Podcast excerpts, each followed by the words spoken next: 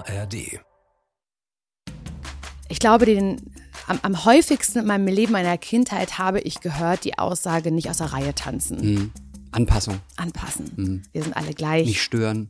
Also ich schlafe am Wochenende oder ich habe ja kein Wochenende, aber an freien Tagen schon auch mal lang. Also da kann es auch schon mal sein, dass man um 14.30 Uhr denkt, ich schmecke noch den Kaffee vom Frühstück. Niemals im ganzen Leben. Ich saug dann ja Meinungen auf. Und wenn du selbst eine kleine Unsicherheit hast, dann überlegst du, welcher Meinung du dich so ein bisschen. Bist du leicht zu verunsichern? Ja, total leicht. Du hast da was. Wirklich? Willst du mit mir befreundet sein? Ja? Nein? Na, schauen wir mal. Diesen Monat treffen sich Laura Larsson. und Pierre M. Krause. das ist 1 plus 1, Freundschaft auf Zeit. Ein Podcast von SWR 3. Produktion mit Vergnügen.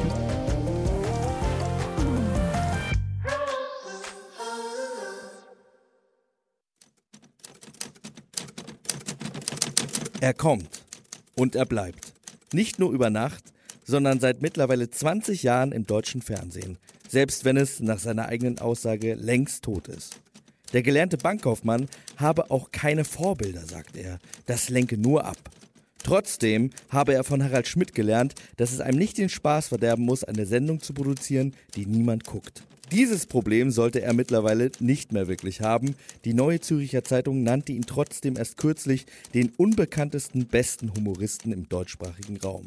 Der erste Teil dürfte ihm wie der zweite durchaus recht sein, wollte er doch nie, dass jemand weiß, wer er wirklich ist. Sie tritt an, um genau das herauszufinden. Falls ihr das nicht gelingt, kann sie aber auch einfach über sich selbst sprechen. Das gelingt nämlich kaum jemandem so charmant und komisch wie ihr und brachte ihr immerhin schon den Deutschen Comedypreis ein. Außerdem hatte sie schon einen der erfolgreichsten Podcasts Deutschlands, bevor wir anderen überhaupt wussten, was das sein soll, und hat ein Buch über ihre peinlichsten Erlebnisse veröffentlicht. Zudem fällt es ihr sehr schwer zu schweigen, wenn sie jemand Neues kennenlernt, und das trifft sich in diesem Fall doch ziemlich gut.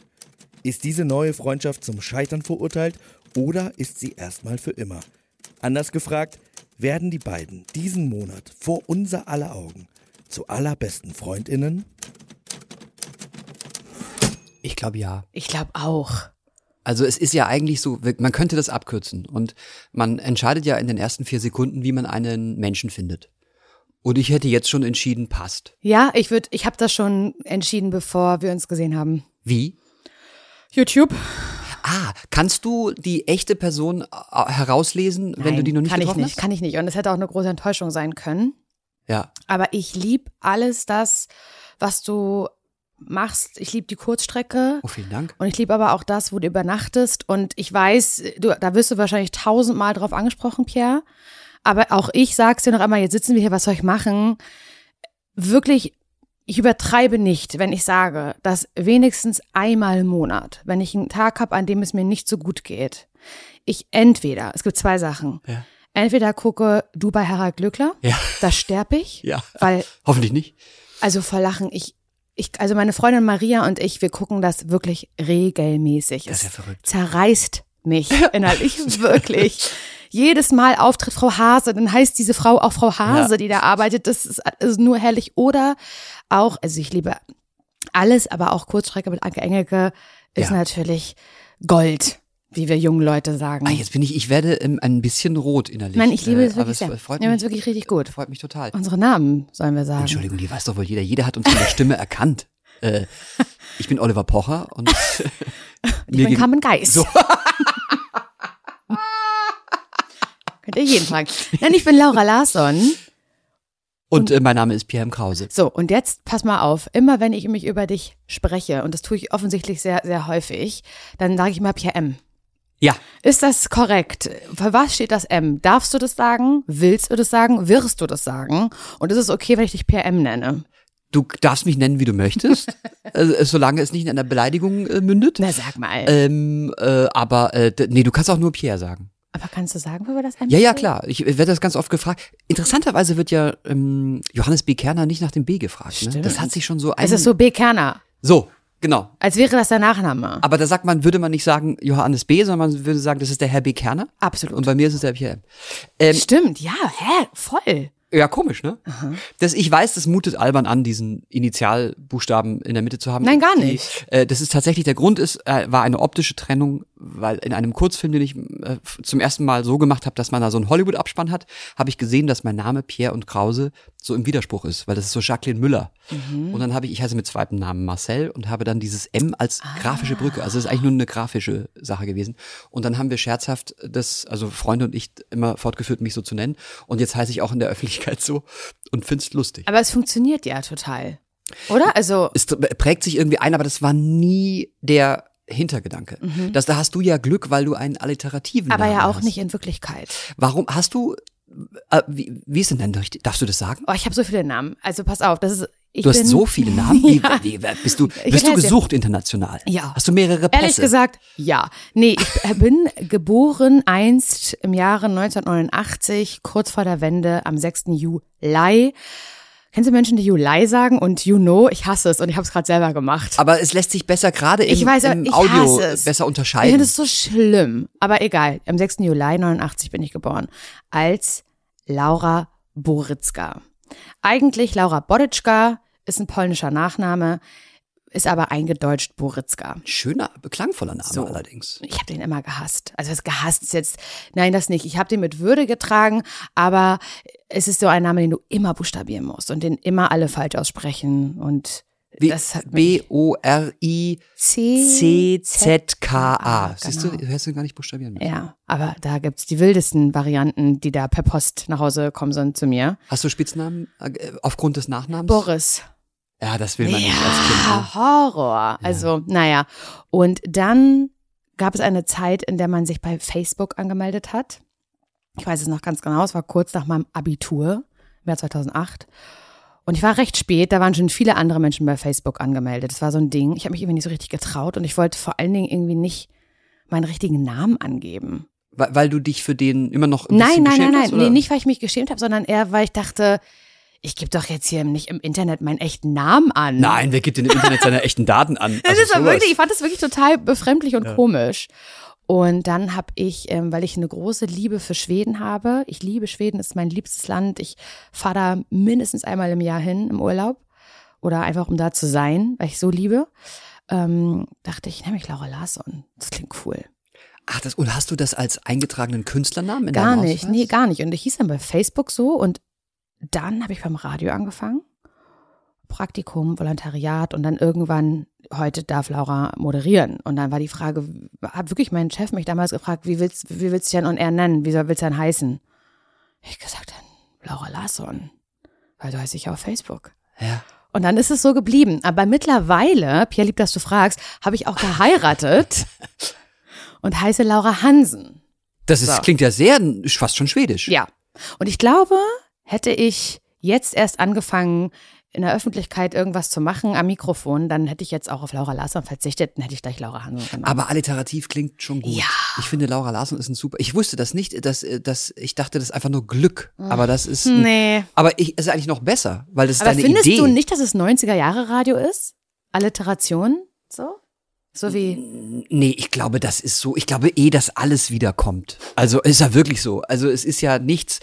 Kennst du irgendwas, was auf diesem medialen Markt, in dem wir uns ja auch bewegen, wirklich neu ist? Also was wir hier gerade machen, ist ja im Grunde Radio. Radio, Ja. wie es aber das Format Radio heute verbietet. Genau. Weil man ja Leider. Nicht, ja, was ist, also im Grunde ist der Erfolg von Podcasts ja vielleicht auch zum Teil darauf zurückzuführen, dass das Format Radio ganz viel verbockt hat, oder? Absolut, Ne? So. hundertprozentig. Genau. Bist du beim Radio jemals gewesen? Ich habe da du eine Radio-Vergangenheit? bisschen, ja. Ich habe ich habe tatsächlich während meiner Zivi-Zeit Klinikfunk gemacht, aber in einem Ah. anderen Klinikum. Ich war im Pflegeheim und bin dann habe dann da am Wochenende Klinikfunk gemacht. Also habe mich da schon mal an die ARD-Zielgruppe gewöhnt, weil die konnten Mhm. alle nicht weg. Die sind alle ans Bett gefesselt.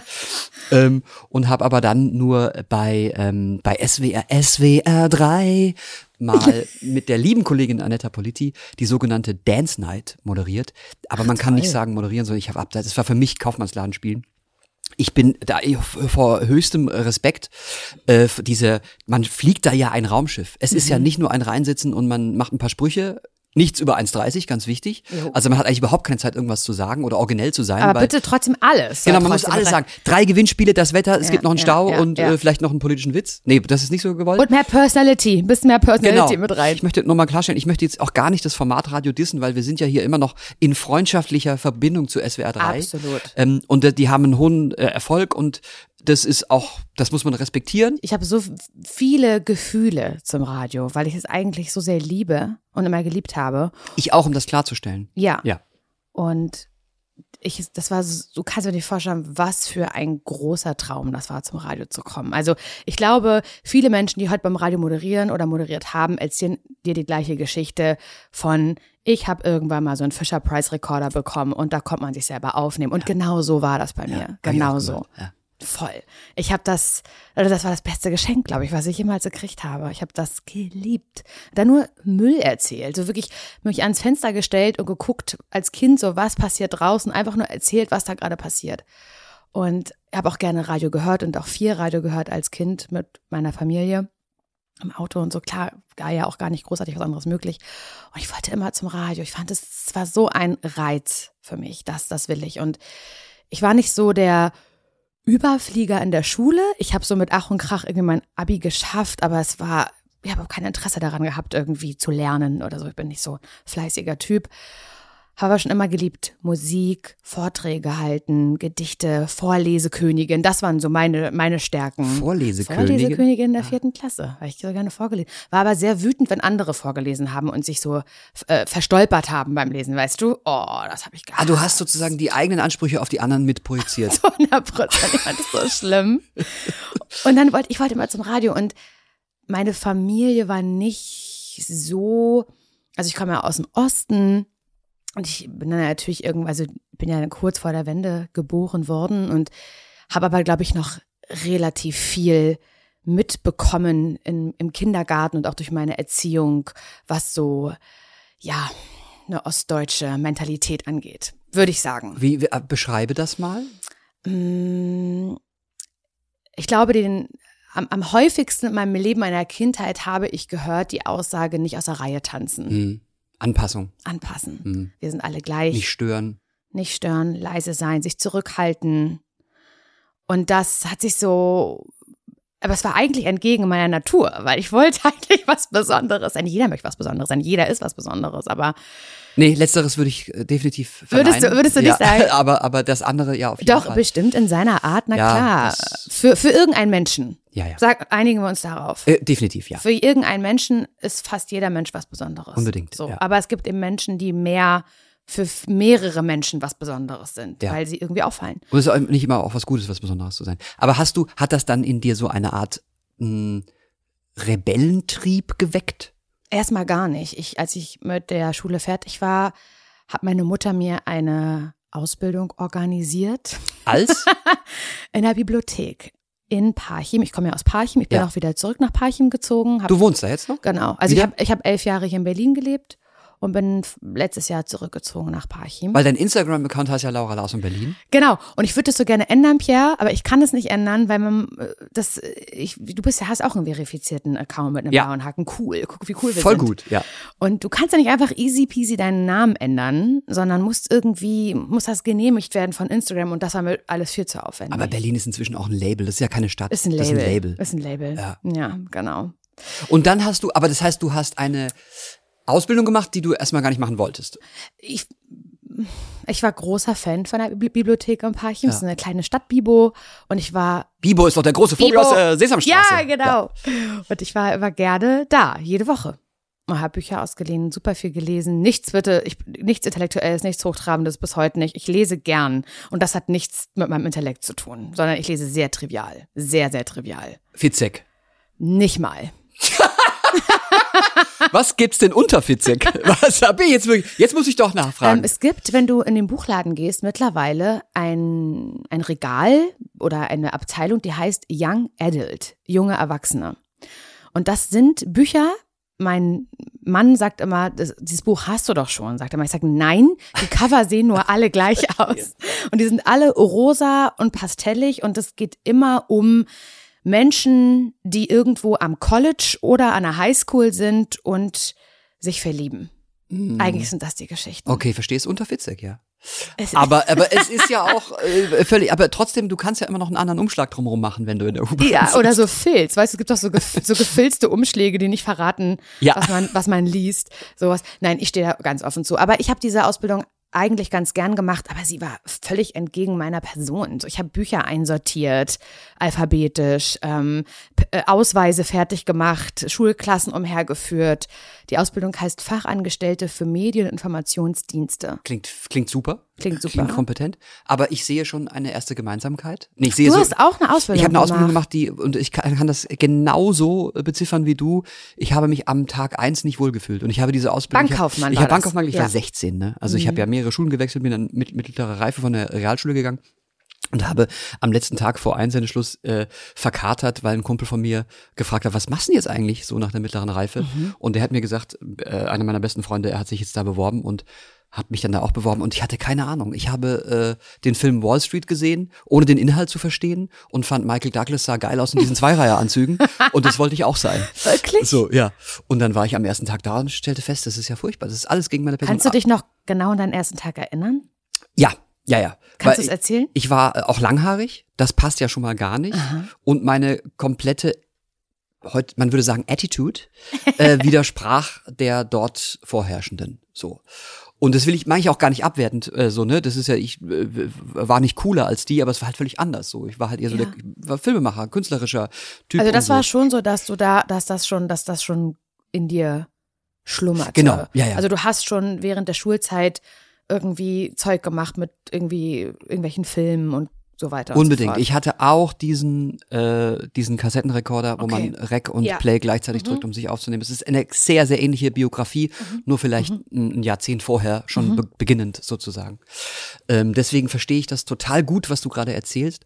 Und ich finde, also aus heutiger Sicht denke ich auch, klar, das waren jetzt drei Jahre meines Lebens, die hätte ich vielleicht auch irgendwie. Aber du hast es zu Ende gebracht. Ich habe das zu Ende Ja. gebracht, auch um so ein bisschen nicht immer wieder dieser arbeitslose Künstler zu sein. Ja. Mhm. So das Gefühl, war- meine Eltern haben mich nie unter Druck gesetzt, aber ich dachte, ich hatte den Druck, ich will denen jetzt mal zeigen, dass ich mal was zu Ende bringe, nachdem ich von so vielen Schulen geflogen bin und so. Ach, Mhm. krass. Und auch mir selber das beweisen, dass ich es schaffe, obwohl ich es hasse. Heute würde ich sagen, nein, ist Quatsch. Wenn du dich irgendwo nicht wohlfühlst, hörst auf und mach was Neues. Blödsinn, sich Ja. so zu quälen. Ja, voll. Aber am Ende, und das finde ich gut, dass du das nämlich auch gemacht hast, muss ich heute sagen, ich bin total froh, dass ich, bevor ich in diesem Geschäft, das ist ja ein Geschäft, in dem wir uns bewegen hier so, dass ich noch das echte Leben so mit, ich habe den, den Zivildienst erlebt, ich habe äh, diese Bankausbildung gemacht, ich Ja. habe ein Studium eine, eine Weile gemacht und so. Das hat alles nichts mit Medien zu tun. Und das war, würde ich mal sagen, einfach Materialsammlung. So eine ganz Absolut. wichtige Materialsammlung. 100 So, Prozent. ne? Genau. Also wir kennen, das klingt jetzt überheblicher, als ich es meine, aber wir kennen das echte Leben dadurch besser. Und wenn du mit 20 anfängst, schon, glaube ich, irgendwie so ein äh, super äh, erfolgreicher Influencer oder, oder Mhm. ähm, YouTube-Star zu sein, dann fehlt diese Materialsammlung. Ich sage nicht, dass das schlechter ist, aber ich glaube oder bin überzeugt davon, dass es gut ist, sie zu besitzen. Ich glaube auch. Ich hoffe, dass wir davon während dieser, während unserer Kennenlernen-Podcast-Phase hier, dass wir davon ganz viel haben, weil ich höre schon, höre ich viele Podcasts. Ach, was sind viele Podcasts? Ich höre immer mal wieder Podcasts. Und ich merke, dass wenn es so eine Konstellation gibt von zwei Menschen, die in den Medien stattfinden und jetzt aufeinandertreffen in einem Podcast, das gibt's ja noch in anderen Formaten oder was weiß ich, Aber nirgendwo so gut wie hier. Nirgendwo, so, das gut ist ja wohl total klar. Also hallo, Entschuldigung mal bitte. Dann merke ich manchmal, dass ab einem gewissen Punkt ich checke und dann frage ich mich, wie es anderen Leuten geht, die das hören. Aha, da sind zwei Leute, die unterhalten sich nur über ihre Medienbubble. Und Ja, ich, Pierre, ich finde das wahnsinnig interessant, Ja. Weil ich ja auch in gewisser Form dazugehöre und ich kann das dann, ah, und da waren die da und über wen reden die dann da wohl da und aha, auf dem Red Carpet Event waren die. Ich finde das interessant und frage mich, wie nachvollziehbar oder relatable ist es denn für Menschen, die bei mir im Parchim wohnen und noch immer in einer Stadtbibliothek arbeiten oder, Ja. oder in einer Bank oder so. Es, ich finde das, ich möchte so nicht sein. Unbedingt, stimme ich zu. Ich gebe zu, es gab Zeiten, da war ich dieser Versuchung oder habe es nicht gemerkt, da war das auch so. Aber irgendwann habe ich auch festgestellt, wir schließen ja also alle außerhalb unserer Bubble aus. Und das ist gar nicht so interessant, wie wir, wie wir denken. Wie man denkt, ne? Ja, und es hat auch immer was ein bisschen damit zu tun, dass man sich selber sehr wichtig nimmt. Was, was ja äh, sehr viele tun, auch, auch das ist Teil unseres Geschäfts. Aber ähm, Es gibt Wichtigeres. Ja. Ja. Wie bist du dann, um in der Medienbubble zu bleiben? Aber das finde ich noch, nein, das finde ich okay, weil ich liebe, mir das anzugucken, Wege von Menschen, wie sie wohin gegangen sind. Wie Ja. bist du dann am Ende im Fernsehen gelandet? Ähm, ich frage jetzt überhaupt gar nicht für mich persönlich nicht, dass ich das auch mir wünschen würde, da mal irgendwann zu landen. Das, Das finde ich übrigens, ähm, also ich beantworte die Frage gerne, obwohl es total langweilig ist. Aber, Okay. ähm, aber das finde ich übrigens, um jetzt mal den Ball zu dir zurückspielen, ich will gar nicht von mir ablenken, aber ähm, auch bemerkenswert, weil es doch eher so ein Wunsch ist, visuell stattzufinden. Also ich würde jetzt sagen, ins Fernsehen zu gehen. Ähm, Ja. Heute ist es ja viel mehr als das, weil das Fernsehen ist Ja. für viele auch gar nicht mehr interessant. Wobei das stimmt auch nicht. Es gibt sehr viele, die mit YouTube-Formaten plötzlich eine Fernsehshow bekommen und Absolut. es total feiern. Ja, das ist immer noch eine total. Wertigkeit. Ne? finde ich auch. Äh, und das war bei dir offensichtlich nicht so. Du warst schon immer ein Radio-Nerd und wolltest ins Radio. Das finde ich, äh, finde ich beachtlich und ehrlich gesagt noch ein bisschen charmanter, weil es auch ein bisschen inhaltlicher getrieben ist und nicht so Naja. Fame getrieben. ja, gut, aber ja, also oder also was war dir wichtiger? War es dir wichtig berühmt zu sein oder war es dir wichtig diesen also diesen gleichen also das Mädchen, das draußen beobachtet, was es sieht, aufzunehmen und zu erzählen? Das war mir wichtiger. So, genau, und das ich ich mag viel sympathischer. auch Stimme. Ich mag Ja. Stimme so, so gerne. Und damit meine ich jetzt gar nicht insbesondere meine eigene. Die habe ich gehasst am Anfang, Pierre. Jeder hasst seine Stimme. Mein Gott. Und es, mir hat mal ein Radiomoderator, ein alter Sack, sagen wir wie es ist, hat mal zu mir gesagt, zuerst hast du eine Stimme und dann kriegst du nicht genug davon. Und weißt du, was das Schlimme ist? Er hatte ein bisschen recht. Hörst du dich jetzt gerne reden? ich ekel mich nicht davor, sagen wir mal so. Ich, ich, ich, ich kann mir das anhören, ich kann das viel besser ertragen, als mich zu sehen in einer Aufnahme. Das, damit geht's mir oft gar nicht gut. Aber vielleicht ist das, eine, ist das eine Sache der Gewöhnung, könnte ich mir vorstellen. Weil am Anfang war es so schlimm, mich selber zu hören. Und dann hatte ich eben Berater, männliche Berater, die in den Sender kamen und gesagt haben, es ist ganz wichtig, dass du dir das selber anhörst, weil nur so kannst du dich ja selber ähm, korrigieren oder justieren oder merkst, warte mal, warum habe ich denn da irgendwie so einen komischen S-Fehler oder verschluckter Worte oder hä, was habe ich denn da? Das geht ja nur, wenn du es dir alleine immer wieder anhörst. Und das fand ich schlimm am Anfang. Und so ist es jetzt mit Aufnahmen, die ich sehe von mir, die es gibt, wo ich denke, was so? Das kann ja gar nicht sein, dass ich so gucke. So gucke ich doch nie. Ja. Weil ich es nicht weiß. Aber ich weiß mittlerweile genau, wie ich spreche oder wie meine Stimme ist. Ich weiß das. Und ist am Anfang Horror. Und dann ist irgendwann der Punkt gekommen, wo ich gesagt habe, nö, das lässt mich kalt. Das ist für mich so, als würde ich jede andere Stimme hören. Ja, okay. Ich mag aber Stimme. Ich mag das gerne. Du hast ja auch eine tolle Stimme. Danke. Ja, aber es wäre klar, also deswegen bist du ja auch so erfolgreich, weil du nicht nur das, was du sagst, sondern wie du es sagst, auch. Äh, Naja, weiß ich nicht. Aber ich finde das, deswegen mag ich Podcasts auch so gerne und bin froh, dass es diesen, dass es Podcasts gibt. Ich finde das schon geil, Menschen über nur einen Sinn zu erreichen. mhm. Ja, das stimmt. Und es ist natürlich auch sehr intim. Total. Weil viele hören das ja mit Kopfhörern. Mhm. Und das, ich finde, es gibt nichts Intimeres. Ich lasse zum Beispiel gar nicht so gerne fremde Stimmen in meine Kopfhörer. Ist das also so? im, im Gesang, in der Musik sehr gerne, aber mir Mhm. ist das oft dann zu nah. Also Okay. ich möchte das gar nicht. Die, die nehmen dann zu viel von mir ein. Mhm. Dann höre ich lieber Vögelgezwitscher. Ist das, hörst du Ich sowas sehr gerne Vögelgezwitscher, ja. auf hier irgendwie Kopfhörern Nee, oder draußen ist, Man der kann Natur? die auch draußen in der Natur hören. Das, äh, das ist auch, Ich habe das neulich zu, äh, gemacht. Ich habe mir um sechs einen Wecker gestellt und bin mit. Was? Ja. Wow. da, ab, ab da hört's für mich schon, Schon auf. echt, ja? Das bist ist du, eine bist du, Uhrzeit, bist du ein Spätaufsteher? das ist, ja- das, es existiert nur in Sagen und Mythen, diese Nein, Uhrzeit. hör auf, wirklich? Wieso um sechs Wecker stellen? Das ist so, wie wenn man sich mit so einer Peitsche, an die so Reißnägel dran geklemmt sind, selber auf den Rücken haut. Du, ich habe eine Morningshow moderiert. Was meinst du, weil ich da aufstehe? so.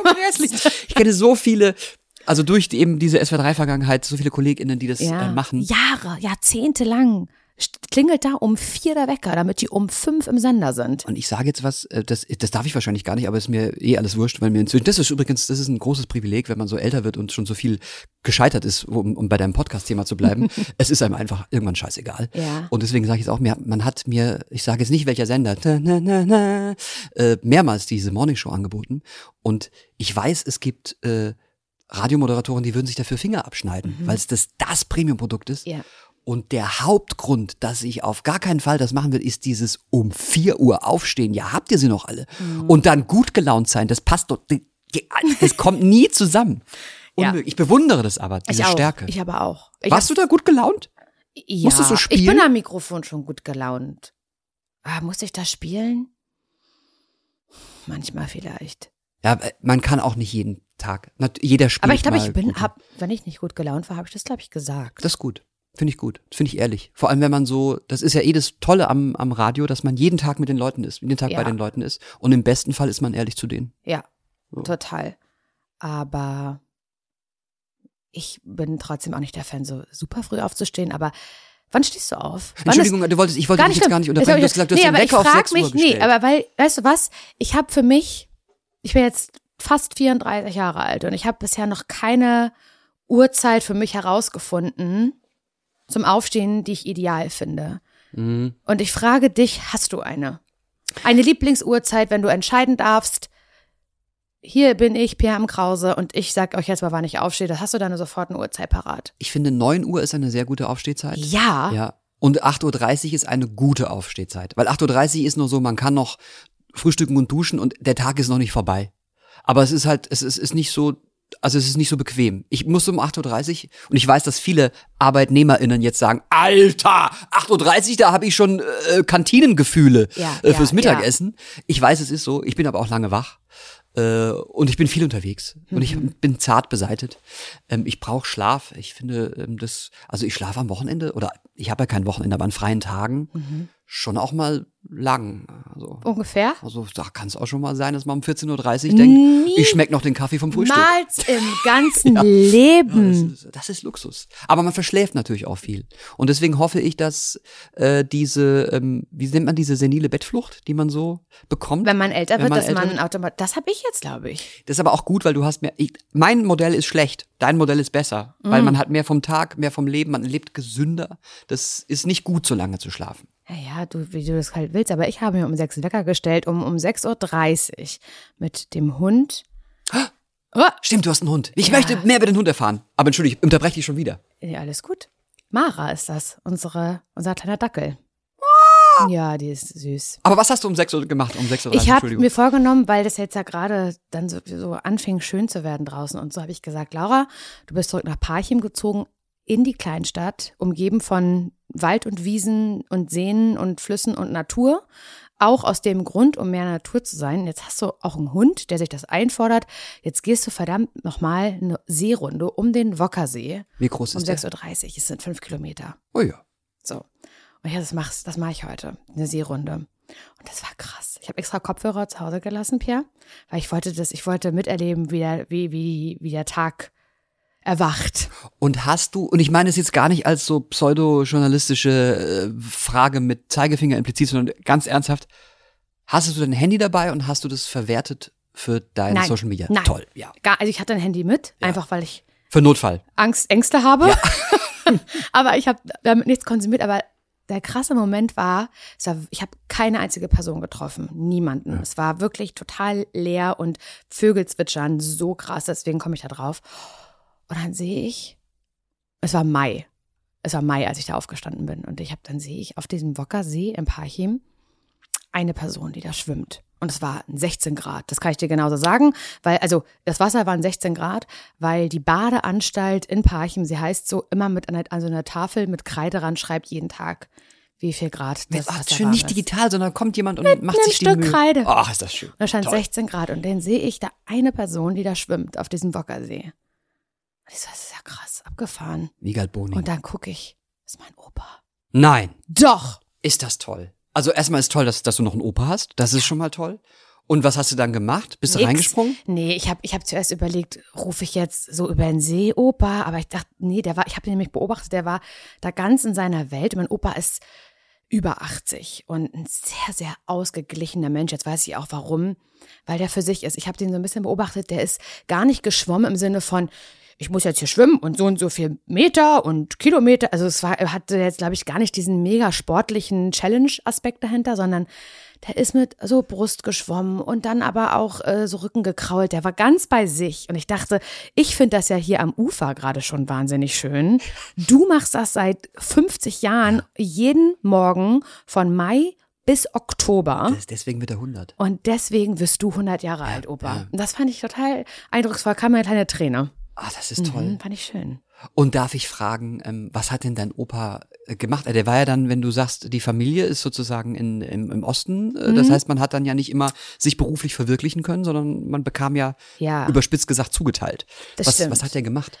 Ähm, ich weiß ehrlich gesagt gar nicht genau, was der zu DDR-Zeiten gemacht hat, aber ich weiß, dass er das geschafft hat, dann Ingenieur zu machen. Und er hat Okay. dann als Ingenieur gearbeitet. Und du bist jetzt in dem Ort, in dem Mhm. deine Familie ist. Ja. Das ist schön. Mhm. Das ist wirklich schön. Und ist das dann so, dass dann auch nicht abverlangt wird, aber dass dann schon auch erwartet wird, dass du dann auch regelmäßig. Absolut, Ja. Pierre. Wunderpunkt. Schön. also was heißt Wunderpunkt? Aber es ist schon. Ich finde es überhaupt nicht schlimm und ich finde es eigentlich schön. Ich sehe es eher auf eine lustige Art und Weise, aber es ist irgendwie auch ein bisschen absurd. Also meine Eltern sind getrennt, muss ich dazu sagen.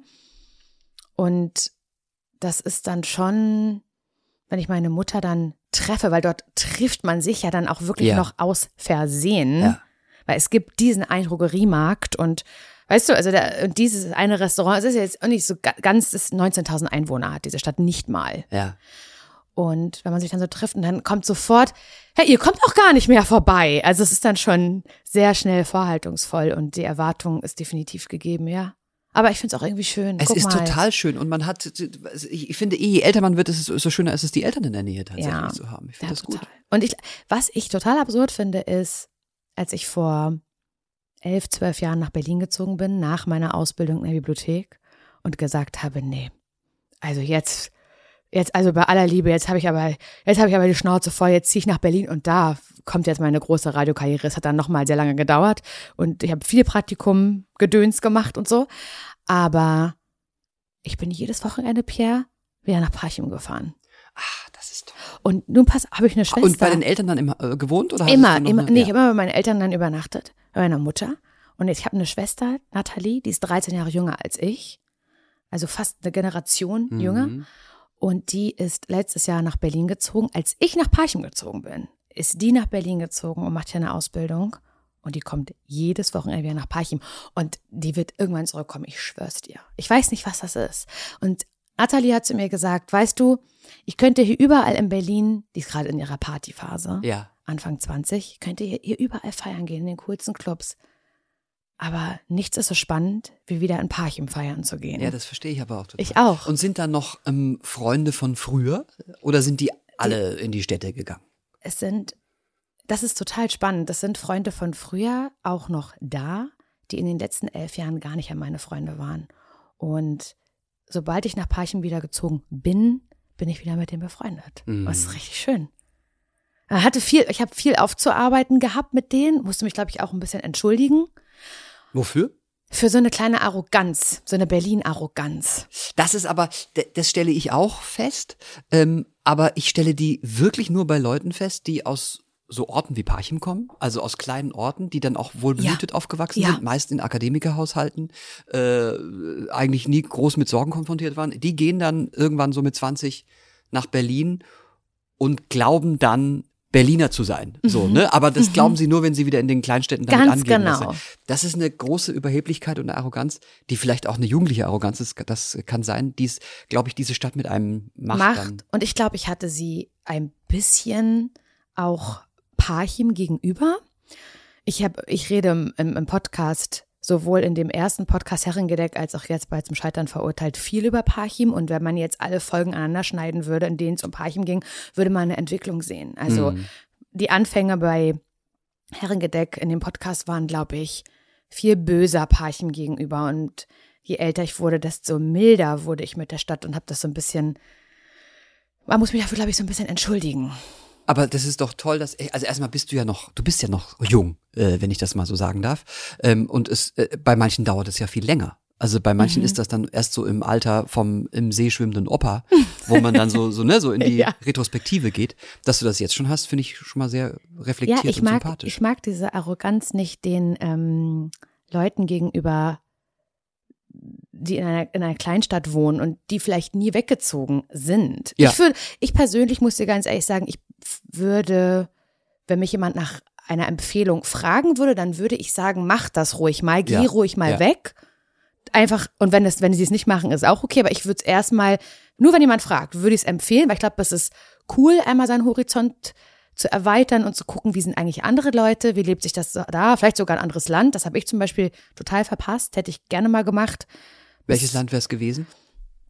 Ich glaube, das wäre da, also hättest du mich damals gefragt, hätte ich Amerika gesagt. Amerika, ja. Jetzt war ich aber schon ein paar Mal da und ich möchte nicht nach Amerika. Es geht, äh, mir geht's genauso, ja. Es ist immer noch, ich habe auch gar nicht mehr so den Trieb, dahin zu gehen. Man hatte, das ist bestimmt die klassische Westküstentour. Na Äh, klar. gemacht. natürlich, Highway Number One, schön, Ja. äh, mit so, einem- mit so einem äh, übermotorisierten Auto, das man sich von der Vermietung Fettes, andrehen lässt. Fettes Teil. Ja, da, erstmal wirst du vor so einen Nissan Micra gestellt und dann sagt er, well, we also have this American SUV. Und genau so. so, genau. Das. So, äh, Und ich habe gesagt zu ihm, the bigger the better. Ja. Das war meine Antwort. genau. Also ein Auto, bei dem man im Fahrprozess stehen kann, so groß sind die. Absolut. Ja, und das ist alles spannend und dann natürlich mehrmals New York und so, Genau. aber inzwischen, oder auch Florida, du mal in Nee, Florida? da war ich noch nicht. ich würde jetzt sagen, muss auch nicht, aber das klingt auch überheblich. Ich finde wirklich, in Florida habe ich, das ist ein krasser Themensprung, aber ich muss das einmal Alles. Äh, sagen. Wir waren in so einem äh, Airbnb Mhm. ähm, und äh, da gibt's ja früh, das ist also bei privaten Leuten ist man dann Genau. da so, ne? Und dann ist man so Frühstück auf so einer Terrasse und dann kommt der Hausbesitzer, den wir da erst sahen, weil der abends nicht da war, als wir eincheckten, und setzt sich zu uns an den Tisch und sagt nicht Hallo oder nichts, sondern er sagt, Do you know what the problem is in this country? Und ich so, what? Okay. The Muslims. Das war der Conversation Starter. Und mir würde wirklich heiß und kalt. Also ich dachte, du wusstest oh, dann schon ganz genau, Ja. wo du gelandet bist Ja. in dem Moment. und es wirkt, und überall so, so Aufkleber wie äh, äh, Cli Climate Killer auf den SUVs drauf und so. Also die politische Denkweise wurde schon sehr schnell klar. Ja. Leute tragen offen ihre Waffen. Ich, Was ist das denn? Und ich habe einen Cowboy gesehen mit Sporen an den Stiefeln und so, ne? Das ist alles so eine Gott. surreale ähm, äh, Welt. Ja. Ich muss da nicht nochmal hin. Aber ich wollte jetzt gar nicht über Amerika listen. Nee, ich, ich wollte doch, das wollten wir schon. Was wär's heute, wenn du dir Schweden. Ja, natürlich, die Frage ist halt blöd. Nee, gar Äh, nicht. äh. Aber das ist, wäre so mein. Hast du da schon oder denkst du darüber nach, dir dort mal vielleicht auch ein kleines Domizil zuzulegen? Ja, Kann man ja machen. ja, total. Ich weiß gar nicht, ob es so einfach ist. Ich glaube, es darf nicht einfach jeder Hans und Franz aus, aus Good Old Germany kommen. Ich glaube, du musst irgendwas Bestimmtes erfüllen, um dir so ein Schwedenhaus dort zu kaufen. Kohle. Okay, das Ja. vielleicht. Ja, das ist alles, das ist so. Ah, das wär ein es Traum Gibt von ja. Leute. Mach das doch. ja. Das muss ja nicht. Aber ich habe auch einen neuen, also leider habe ich auch, ich bin sehr, sehr sprunghaft, sehr, sehr sprunghaft. Ich kann mich sehr schnell in neue Dinge reinsteigern, die ich aber auch ganz schnell wieder verwerfe. Und im Moment ist es, ich, ich, ich habe eine ganz dolle Leidenschaft und Liebe für, für die Alpen. Oh, Gar nicht nur für, also ich hätte jetzt beinahe gesagt für die Berge, das stimmt aber nicht, das musste ich im Kanada-Urlaub vor einem Jahr rausfinden, dass die Rocky Mountains nicht gleich die Alpen sind. Ich dachte, ich liebe einfach die Berge, ich will mal in die Rocky Mountains, komm, lass die Hochzeitsreise nach Kanada machen, so, war ganz schlimm, egal. die Hochzeitsreise oder die, das Erlebnis in Kanada? Was, also Kanada, was Okay. war, aber ich glaube, es war so, hat ein bisschen, war ein bisschen mein USA, Hass ist viel, viel zu großes Wort. Ich mag das nicht, das ganze Essen nicht, das ganze, Ja. Aber Kanada ist, also ich habe die Kanadier als unfassbar freundlich. sind sie auch. Das sind wirklich die sind auch. Amerikaner. Ja, das stimmt. Das, ich Ja, ich bin sind da sie. dreimal Bus gefahren und jedes Mal hatte ich diese Coins nicht, weil man dann nur mit Münzen bezahlen Ah, kann. okay. Und der Busfahrer stand draußen, rauchte eine Fluppe und sagte, ja, komm, das ist Die sind abgewunken. super nett. Das ist wirklich, Die also sind Wahnsinn. super nett. Aber irgendwie hat es mich nicht so. Ich weiß nicht. Und dann habe ich irgendwie mich hinterfragt und gemerkt, nee, Laura, weil du, du willst das Alpine. Und mit Alpin meine ich alles, was drumherum ist. Ich meine das Essen, ich meine die Spätzle, ich meine den Kaiserschmarrn, ich meine das Dirndl, ich meine die Sennerin oben auf der Alm. Das ist so voll meine Welt aus irgendeinem Grund. Ich liebe das. Ich fühle mich da ganz heimisch. Und ähm, es war lange das Schwedenhaus, Pierre, aber mittlerweile kann ich mir auch ein Haus in den Bergen gut vorstellen. Das ist doch vielleicht auch bezahlbar. Rea. Äh, Ja. Wobei, ich weiß ich gar Weiß ich auch nicht. Nee, weiß ich gar nicht. nicht. Und guckst du danach aktiv? Nein, überhaupt nicht. Guckst du an sich nach, also was ist, wenn du jetzt, weil irgendwann will, man will sich ja belohnen für das viele Arbeiten. Du arbeitest ja auch sehr viel. Womit ja. belohnst du dich? Nicht, willst du nicht? Weil man muss dazu natürlich auch sagen, das, was wir machen, und das ist ein hohes Privileg, das wissen wir auch zu schätzen. Ich nehme an, dass du das auch zu schätzen weißt. Lieben wir ja auch. Wir machen das ja gerne. Ne? Das ist ja das Schöne. Total. Und es fühlt sich ja auch manchmal gar nicht wie Arbeit Das an. fühlt sich, genau. Das muss man ja einfach mal sagen. Das stimmt. Bei, bei mir fühlt sich tatsächlich eigentlich nur das Drumrum nach Genau, Arbeit an. Die, genau. das, die Reiserei mit der Deutschen Bahn ist ein Horror. Aber wenn es dann darum geht, eine Show zu machen oder äh, irgendwie so eine- was zu drehen, Interviews zu führen. das ist toll. Ja, das total. ist immer schön. ja, Ja. geht mir genauso.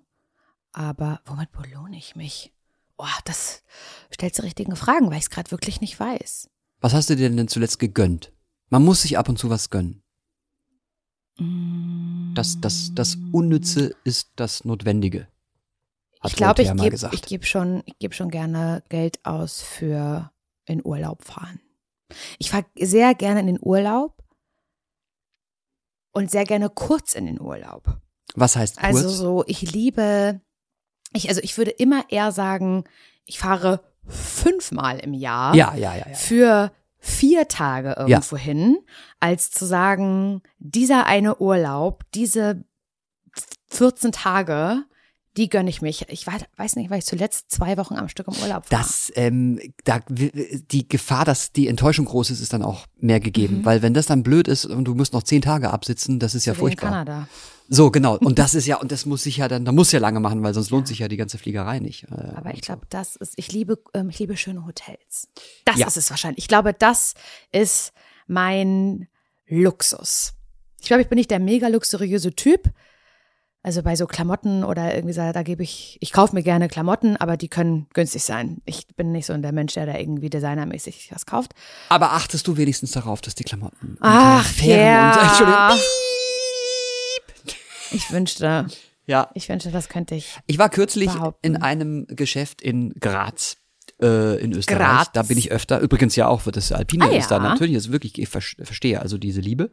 Wobei es mich immer mehr ans Meer ziehen würde. Ist so, ja? zugeben. Ja, okay. Mhm. Wegen der tatsächlich, es geht gar nicht um am Strand liegen und äh, sich sonnen, es geht um die Ellenbogenfreiheit. Und ich fühle mich oft in, in so Bergen, da ist man ja nicht immer auf dem Gipfel, man ist so oft im Tal, fühle ich mich irgendwie so Klein.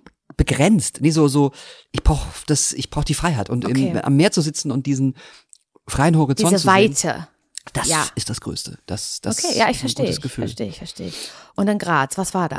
Da war ich in einem äh, Bekleidungsgeschäft und äh, und ich bin jetzt inzwischen, es ist wirklich vielleicht auch ein bisschen unsympathisch, aber ich gucke inzwischen bei bei Kleidungsstücken, wo die hergestellt sind. Das ist überhaupt nicht unsympathisch. Ja, eigentlich ist es ja auch richtig, wir sollten das alle tun, Ja. aber es ist irgendwie auch so, ah, es ist irgendwie auch so deutsch. So. Ich meine, aber es geht gar nicht mehr darum, ob die Qualität oder so, sondern ich gucke tatsächlich, ist das in, irgendwo in Bangladesch hergestellt und dann will ich das nicht mehr kaufen. So, ja, ich verstehe so, ne? das. Ja. Und die Verkäuferin kam dann zu mir und ich dachte, die Verkäuferin sa- findet das jetzt doof und die ist, und die lebt ja davon, dass da Sachen aus Bangladesch hergestellt äh, verkauft werden. Und die sagte dann, dass sie das toll findet und sagte den schönen Satz: Wir stehen auf den Leuten. Das fand ich so gut. Wir stehen auf den Leuten. Hm. Ja. Und das stimmt. Deswegen das nächste Mal, wenn du bei Sarah, deiner Freundin Sarah, Guck doch mal in das Schild. guck mal. in das ja, Schild. ich, das, ich, da, das ist wirklich was. Ich glaube, jeder kann ja sich irgendwo justieren und überlegen, wo könnte er besser drinne sein. Bei mir ist es auf jeden Fall Fast Fashion. Weil, es gibt ja inzwischen Da bin ich nicht gut drin. Fast Fashion, es gibt Ultra Fast Fashion. Und dann gibt's, glaube ich, Mode, die ist so schnell, dass man sie gar nicht anziehen kann. Okay. Die, Weil die zerfällt so Staub. Das- Ja, nee, es ist dann schon Fast Fashion. Ja, das, da, da könnte ich mich, da könnte ich mich drin verbessern, sollte ich mich drin verbessern, sagen wir so. Da, ja. Glaubst du, dass du ähm, eine Vorbildfunktion hast? Ich meine, du hast ja sau viele Hörer. Sau Mhm. viel ist, ein, ein, äh, eine, ist eine seriöse Angabe von Zahlen. Ähm, und HörerInnen, äh, Mhm. die, die also vielleicht ja auch nachahmen. Ja. Glaubst du, dass das so ist oder kriegst du das gefeedbackt, wie wir äh, bei den Radioberatern gerne sagen? Ähm, und wenn ja, macht es was mit deinem Verhalten? Ja, definitiv. Und dann, und ich rede ja von einem ganz kleinen Teil, weil ich mir immer vorstelle, was ist mit, ja, ich, also ja, ich erreiche viele Menschen mit dem Podcast. Und dann gibt es aber da noch eine Schwelle drüber, Leute, die noch viel mehr ne, und noch viel mehr Leute erreichen. Und trotzdem ist es für mich eine wahnsinnige Zahl. Alleine wenn ich sehe auf Instagram 225.000 AbonnentInnen, dann denke ich, das ist wahnsinnig viel. Ja. Und ich weiß aber, dass es viel, viel mehr geht. Ich weiß gar nicht, was, was Menschen für ein Gefühl haben müssen, die eine Instagram-Story machen und wissen, mir folgen fünf Millionen AbonnentInnen. Kann, ich, kann ich mir, ich kann es mir nicht vorstellen, weil ich finde das schon heftig, einfach bei 225.000. Und ich vergesse das manchmal. Ich vergesse es beim Podcast noch viel mehr, weil ich die Menschen oder die Zahlen noch viel weniger sehe als bei Instagram zum Beispiel, wo man die FollowerInnenzahl sieht oder auch in der Story sieht, wie viele Menschen haben die Story geguckt. Ja. Das hat man beim Podcast, muss man ja schon ein bisschen anders irgendwie in die Statistiken reingehen und sich das zurecht suchen. Guckst du sowas? Ich gucke das gar nicht. Gut. Überhaupt nicht. Das ist ja wie bei uns die Quoten. Genau. Ich gucke ich guck das natürlich nur deswegen nicht, weil, weil sie eigentlich immer schlecht sind und es nur deprimiert. aber, Aber guckst du bei YouTube die, die so Clips? Weißt du eigentlich, Per, dass du, das ist das mir super, also dass du bei TikTok richtig oft viral das gehst hat mit kleinen mir Snippets? So? meine meine Patentochter, mein Patenkind. Das weißt du. äh, Die, die Linda hat mir das gezeigt, hat mir Ja. einen Ausschnitt gezeigt und ich habe dann gesagt, ich bin doch gar nicht bei TikTok. Ja, doch. Äh, Ja, genau. Und dann hat sie mir so Ausschnitte gezeigt und da war ich auch sehr erstaunt. Und ich aber auch sehr ähm, ein bisschen auch angefasst, weil es gibt ja so ganz viel also diese, diese Kurzstrecke und Krause kommen, das sind jetzt Sachen, das, das bringen die Leute mit mir in Verbindung, aber es gab ja ein Leben davor. Ja. Und da habe ich eigentlich eher das gemacht, was ich eigentlich viel lieber mache, wenn ich so. oder lieber gemacht habe, sagen wir so. Ich Ja. mache das jetzt schon auch gerne, aber eigentlich war ich ja immer, das Ding war Filme machen. Also ich habe Mhm. diese Late Show gehabt und in dieser Late Show, das war mein Gefäß, um dort Filme zu machen. Ach so. Und dann kamen auch prominente Gäste, aber die waren für mich nie prioritär. Das war Aha. Hauptsache, ähm, die haben Spaß, sehen gut aus und das Publikum hat Freude. so. Und da werden jetzt auch so manchmal so ganz alte Filmschnipsel natürlich völlig entkontextualisiert, äh, kontextualisiert, aber auf den Gag reduziert, rausgekramt und die kriegen dann nochmal so eine, ja, wie soll ich sagen, so eine würdevolle Restverwertung. so, ne? Und das, das freut mich. So. Dass die jungen Leute, äh, die TikTok benutzen, äh, das jetzt so ein bisschen noch mitbekommen. Das ist schön. Aber gibt's irgendwas, was du noch unbedingt machen möchtest? Beruflich? Diese Frage werde ich gleich äh, an dich zurückbouncen. Mhm. Ähm, ich finde die sehr schwer, weil ich han- also ich habe nie karrieristisch motiviert meinen Weg entschieden, Mhm. ähm, sondern immer was ich schön, äh, was ich gut finde, was ich gerne machen möchte. Das ist auch der Grund dafür wahrscheinlich, warum ich auch nicht so super bekannt bin oder so und nicht so so, so eine große Karriere gemacht habe. Weil Also große Karriere im Sinne von man muss Kompromisse auf machen. Plakaten Ja. und der Shootingstar schlechthin von Deutschland zu sein. Fände ich eher ähm, gar nicht mal so. Das ist immer so leicht, das zu sagen aus der Perspektive von jemandem, der es nicht ist, weil man unterstellen könnte, ja, das sagt er jetzt, weil er es gern wäre, aber um sich damit überhaupt nicht. Ähm, ich, äh, ich, also ich habe jetzt kürzlich eine Geschichte gehört von einem äh, äh, Ko- Kollegen, der sehr, sehr bekannt ist und der in den Baumarkt geht, um Blumenerde zu kaufen und 45 Minuten braucht, um zur Kasse zu kommen, weil äh, jeder ein Selfie macht und so Ja, weiter. Wahnsinn. Und das ist natürlich schön, das ist auch eine Wertschätzung der, der Arbeit, aber irgendwie ist es für mich nicht so wünschenswert. Ich finde es ganz gut. Ich finde es super nett. Ich bin jetzt ja auch in Berlin. Ich bin vorhin ein bisschen spazieren gegangen, weil ich Zeit hatte und so. Und ganz viele Leute haben mich trotzdem erkannt und so, aber waren so freundlich distanziert und so. Aber viele auch nicht. So. Okay. Und das finde ich ist für mich genau das richtige Level. So, ich werde in Ja. Ruhe gelassen auch und so. Aber dieses Leben zu führen als Superstar, da musst du dir einfach klar sein, wenn du dann zu deinem zu deiner Lieblings äh, Fast Fashion Modekette gehst, gucken alle zu. Das so, stimmt. Ne? Und das ist, ich finde, gar nicht so gar nicht so erstrebenswert. Wie sind wir jetzt eigentlich darauf gekommen? Also berufliche Träume. Ähm, ich, und, und ich glaube, ich habe viel von dem, was ich schon immer machen wollte, schon gemacht. Es hat nur keiner gesehen. Äh, ich hatte 16 Jahre eine Late-Night-Show, die ich völlig selbstbestimmt machen konnte. Ich konnte, ich musste mich nie mit irgendwelchen RedakteurInnen rumschlagen. Äh, ich war beraterfrei. Äh, ich habe jederzeit das komplette Konzept umwerfen können. Habe gesagt, wir machen das morgen so. Ähm, das ist heute alles schwerer, weil ähm, heute natürlich auf die Excel-Tabellen geguckt wird und äh, jeder äh, Redakteur in, eine, äh, in, eine, in ein Seminar geschickt wurde, wo man sehr viele englische Begriffe äh, lernt, die man dann so im Bullshit-Bingo dann nacheinander ankreuzt. So, und du denkst, wovon redest du eigentlich?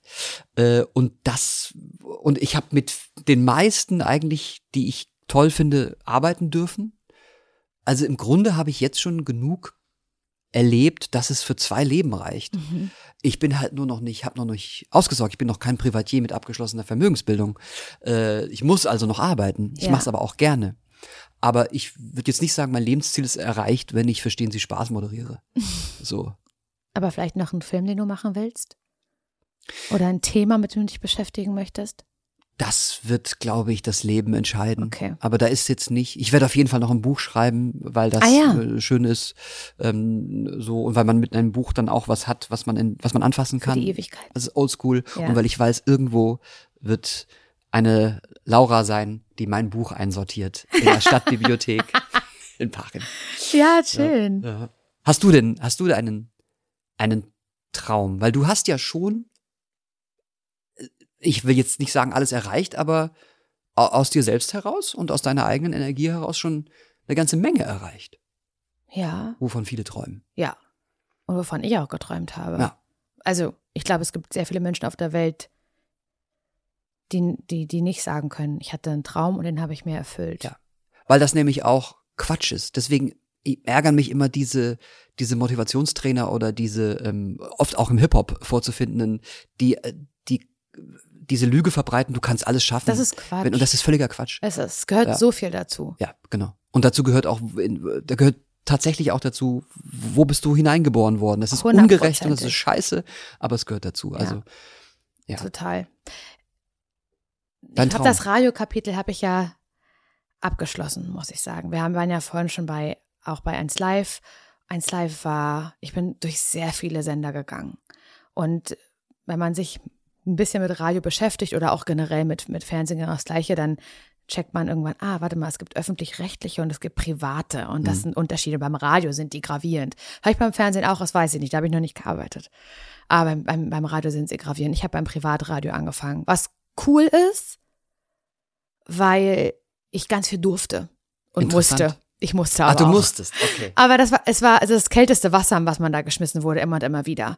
Man musste als Reporter unterwegs sein, als Reporterin Töne holen, aber auch organisatorische, redaktionelle Rechercheaufgaben. Ich habe geschnitten, also ich habe irgendwie Produktion gemacht und ich habe aber auch eine Sendung moderiert.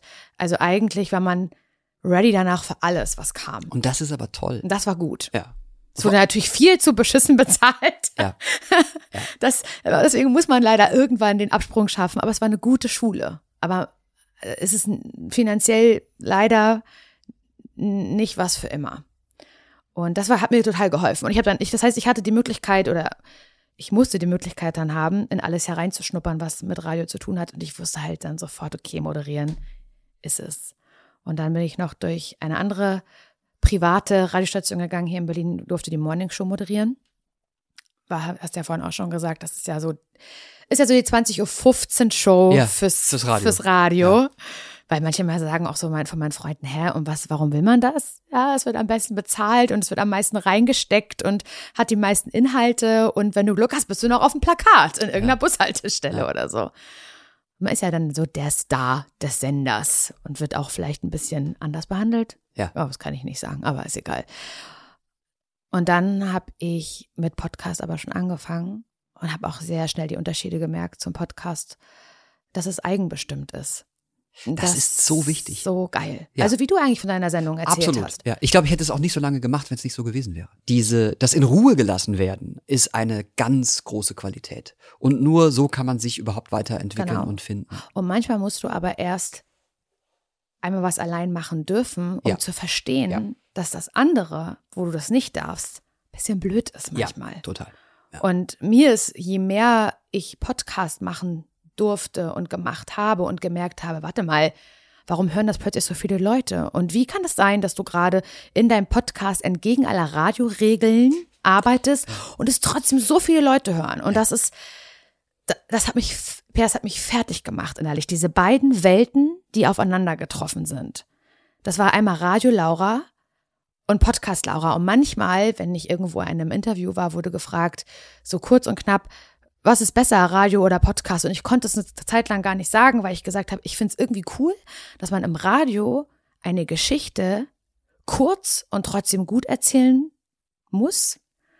Aber genauso schwer ist es, eine Geschichte lange zu erzählen, die trotzdem gut und interessant ist. Und ich finde, beides hatte ganz doll seinen Reiz. Eis Live war der coolste Radiosender von allen, bei denen ich war. Hundertprozentig. Und doch war es am Ende ein formatiertes Radioformat. Formatiert, das habe ich gedoppelt, aber was ich meine. Und auch das hat, obwohl Live so cool ist und cooler als andere Sender, bei denen ich davor moderiert habe, habe ich gemerkt, auch das kollidiert gerade mit dem Podcast. Das funktioniert für mich einfach nicht. Und das war der Moment, wo ich dann wirklich schweren Herzens sagen musste, vielleicht ist die Radio, ist das Radiokapitel hiermit geschlossen. Du musstest dafür ja auch immer nach Köln fahren, fällt Ja. mir gerade ein, die Ja, ja, ja. in Köln. Ja, das ist ja auch nochmal ein. Aufwand, ne? Das war ein Aufwand. Ich wäre bereit dazu gewesen, nach Köln zu ziehen, wenn ich das mehr gefühlt hätte. Ja. Aber habe ich ja offensichtlich nicht.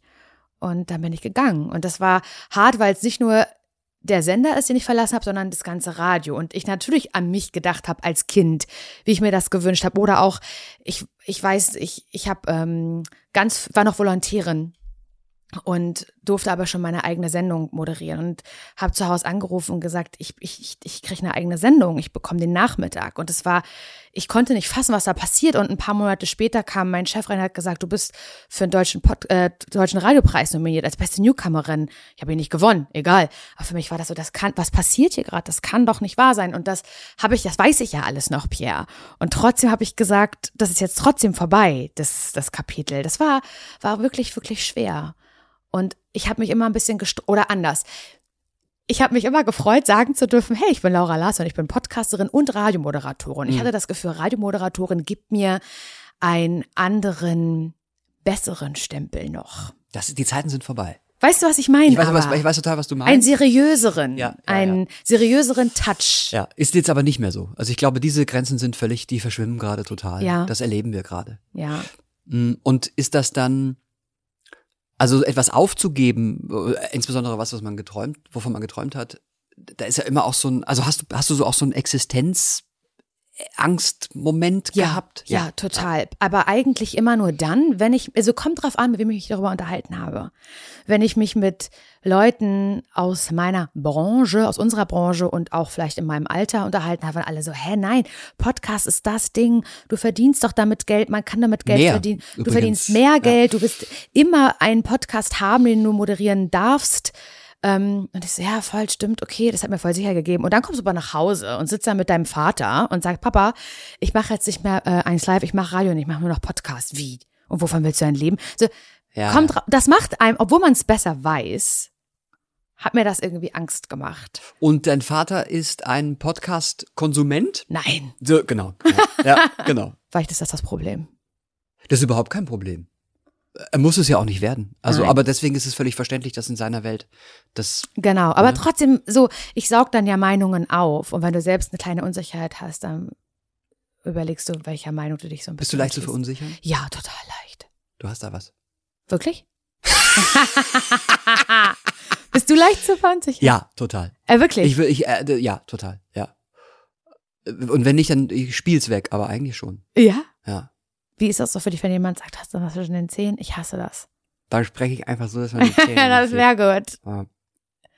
Aber auch so, also es kommt natürlich auch immer drauf an, wer was sagt. Das ist ja eh was, das muss man lernen, weil man wird ja gefeedbackt, Mhm. äh, ob man will oder nicht. Ne? Also du kriegst ja auch, du hast ja auch eine Community und so und es gibt halt Leute und äh, ich, also auch bei Instagram und so, die sagen ihre Meinung über dich, äh, auch wenn du sie Unverblümt. so und explizit gefragt hast du jetzt auch nicht. Nee. Und es ist nicht nur äh, ein Schwall an Komplimenten. Nee. So, da muss ich auch erstmal mit fertig werden. Das muss man dann filtern. Also dann von so ah, irgendwie so also so Leuten, die so hasserfüllt sind und die so unbedingt mm, so so, so feindselig sein. Bekommst du wollen. sowas auch? Das, jeder bekommt das klar. Also aber das ist dann einfach nur, du kennst mich ja gar nicht.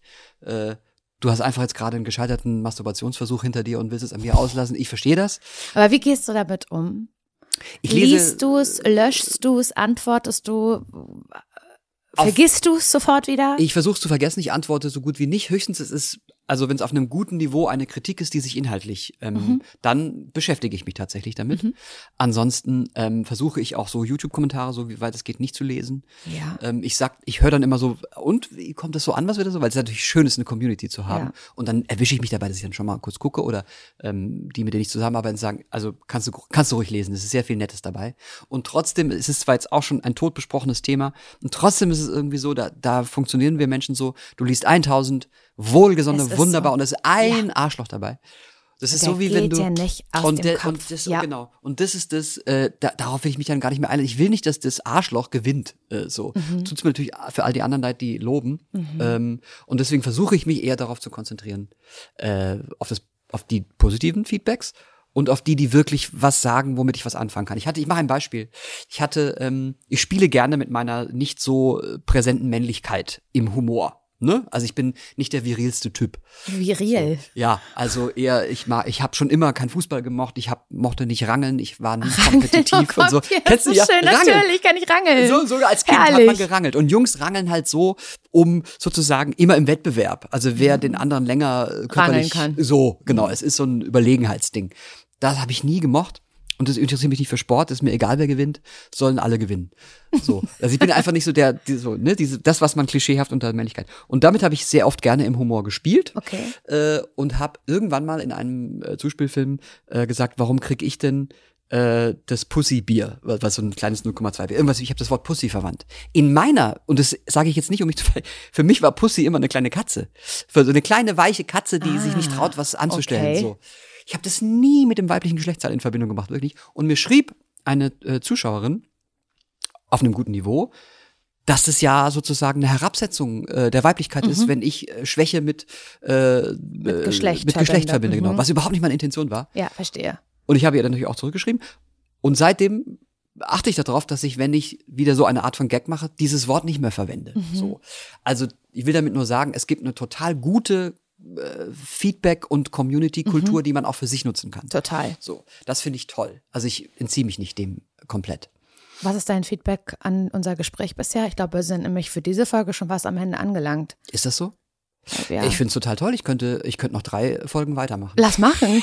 Komm, wir machen noch so eine Frage, weil wir haben jetzt Ja, gar ja, nicht, ja. es Machst geht- du man das? Muss, man muss das erklären. Es ist, ist ja so ein Kaugummiautomat und wenn wenn ihr gerade mal äh, kein Gespräch habt, könnt ihr hier eine Frage. Das wird uns, Das wir wird uns nie- wahrscheinlich nie. nicht passieren, Pierre. Aber- Aber würdest du uns ein, ein, Muss man da Geld reinwerfen? Ah, da Ja. muss.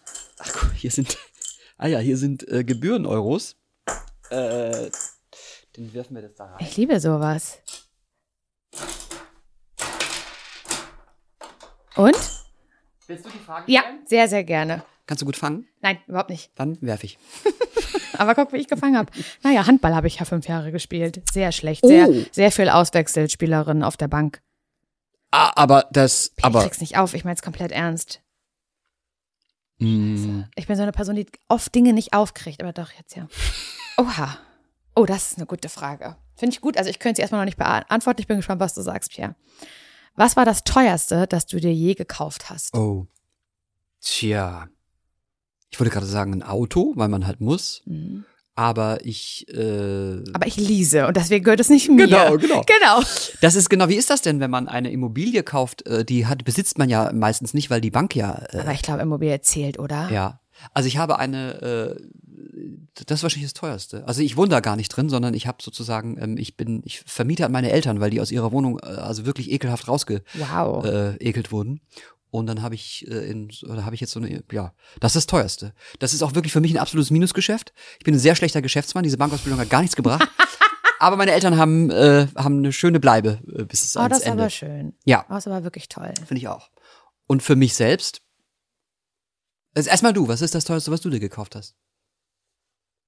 Die meiste Menge an Geld habe ich für die Hochzeit letztes Jahr ausgegeben. Oh, so richtig ein großes Fest. Ja, Mit Kleid. ja, alles. Zwei Kleider. Ich habe äh, Outfit Change gehabt. Outfit Change. Erst kamen die Gäste, da habe ich die in einem sommerlichen Gewand empfangen und dann war äh, zu, zur, zur Abenddämmerung, als Sonne unterging, wir eine freie Trauung und da habe ich mich natürlich nochmal umgezogen. Hallo? Ja, klar. Ist ja klar, wer macht denn sowas nicht? Und hat der Herr Hansen sich auch nochmal umgezogen? Nein. Oder der blieb in einem? Okay. Und Also das war wirklich, ich glaube, das war das teuerste, was ich jemals, das hat man ja auch gekauft, gekauft habe, alles. Es, es hat mich umgehauen. Die Location, das Anziehen war noch nicht mal das teuerste. Ich hatte, habe jetzt kein mega krass teures Kleid gehabt, aber das hat auch 1000 Euro gekostet, kann ich aber mal so sagen. Aber Ja. damit war ich noch günstig dran, habe ich dann gemerkt, später. Aber das, das Essen, die Deko, Traurednerin, Fotografin, das alles sein Geld wert gewesen, um Gottes Willen. Aber am Ende des Tages saß ich da und dachte, also das Geld, was wir geschenkt bekommen haben, dann von unseren Gästen, weißt du, man kriegt ja dann so Ja. kleine Geldgeschenke, waren sogenannte Tropfen auf einem sehr, sehr heißen Stein. Also wird das dann, äh, egal wie es läuft, deine letzte Hochzeit gewesen. Ich hoffe. Ja, also ich hoffe dich. es hat sich total gelohnt, es war total toll, aber es ist Wahnsinn, weil es alles, was bleibt, sind ja Erinnerungen und Fotos und das ist wahnsinnig schön, das kann einem keiner nehmen. Ich weiß aber nicht, ob ich es nochmal in dieser Form so machen würde. Ja, weil, weil auch nicht nochmal, also Hugo Irgendbalder, den ich erst kürzlich traf, würde an dieser Stelle sagen, sei froh, eine Scheidung ist teurer. Ah ja, okay. So. Gut, das kann natürlich sein. Aber das ist das teuerste, was ich jemals gekauft habe. Eine Hochzeit. Was sind wir für, irgendwie sind wir auch ein bisschen langweilig, ne? So, so, wir haben jetzt gar Hä? nicht so Lamborghini oder Rolex oder irgendwie Hast so, du, gibt es so eine Sache, wo du sagst, ich weiß, ist irgendwie ein bisschen, bisschen schäbig, aber da würde ich eigentlich gerne mal Geld für ausgeben, ganz ehrlich. Nee, eigentlich nicht, weil ich das gar nicht schäbig finde. Also wenn ich Geld ausgebe, mache ich das bewusst. Also ich hätte gerne, sagst du ganz ehrlich, ich hätte gerne ein Haus mit einem Pool. Ja, das hätte ich natürlich auch gerne. Aber So. ich habe die Kohle nicht. Nee, Und, ich auch äh, nicht. Ja, genau. Aber so, ein Pool wäre so, Ja. ist für mich Pool. Ich weiß nicht, warum ich so geprägt bin auf Ich will das auch. Pools. Ja. Immer wenn ich in den Urlaub fahre und ich, Ich liebe das, so Ferienhäuser, Ja. dann gebe ich in die Filtermaschine äh, Maschine ein Pool. Definitiv, weil ich liebe es. ich will die Option haben, dass ich einfach vier Tage lang diesen Ort gar nicht verlasse. Und Hundertprozentig. Kühlschrank ist voll und ich bleibe im Pool. ja. Ich hoffe, dass das das teuerste wird, was ich mir jemals gekauft habe, ein Pool. Ich glaube, nach diesem Podcast können wir uns das leisten. Glaube auch. Meinst du, wir sind fertig? Ich, ich bin, äh, ich weiß nicht. Ich muss auch auf Klo. Ich muss pullern. Aber ich würde mich freuen, wenn wir das, wenn wir nächste Woche. Worüber möchtest du mit mir nächste, nächstes Mal sprechen? Ich würde mich freuen, wenn du außerhalb dieses Studios pullern würdest. Das versuche ich. Okay. Zu spät. Plitsch, platsch. Ich weiß nicht, ähm, ich glaube, wir brauchen uns gar Es nicht. ist egal, es, es wird, wird es wird passieren. passieren, oder? Ich wollte gerade einen Teaser machen, meine Güte. Dann bitte, da, da Ein ist, Radio-Teaser. das ist dein Beritt. Da halte ich mich jetzt vornehm zurück. Vielleicht moderierst du die Chose hier Okay. einfach mal elegant ab. Also, wir sind Laura Larsson und Pierre M. Krause. Das war unsere erste Folge. Ob wir wirklich Freundinnen werden, Freundinnen werden, das werdet ihr vielleicht nächste Woche hören, denn da werden wir unser Freundschaftsbuch, Freundschaftsbuch miteinander ausfüllen. Stimmt. Denn das liegt hier und wartet in der nächsten Folge nicht nur auf uns, sondern auch auf euch. Macht's ganz gut. Kommt jetzt eine Abspannmusik? Keine Ahnung.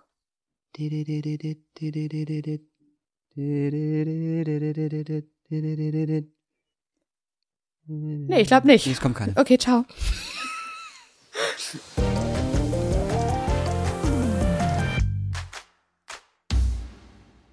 Na, wie war's? Das ist, äh, äh, mutet jetzt unoriginell an, aber es war sehr schön. Und ein bisschen so wie erwartet.